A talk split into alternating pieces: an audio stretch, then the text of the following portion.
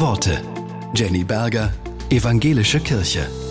Der Landesbischof der Evangelischen Kirche in Württemberg, Ernst Wilhelm Gohl, reagiert auf das Treffen von AfD-Politikern und anderen Rechtsextremen.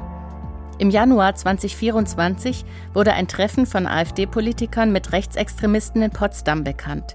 Sie berieten unter anderem, wie Millionen nicht assimilierter Staatsbürger mit Migrationshintergrund dazu gebracht werden können, das Land zu verlassen.